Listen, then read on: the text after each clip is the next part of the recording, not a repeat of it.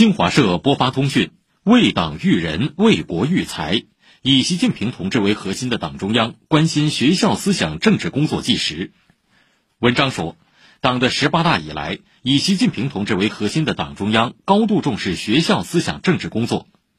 二零一六年十二月七号到八号，全国高校思想政治工作会议召开，习近平总书记强调。要坚持把立德树人作为中心环节，把思想政治工作贯穿教育教学全过程，实现全程育人、全方位育人。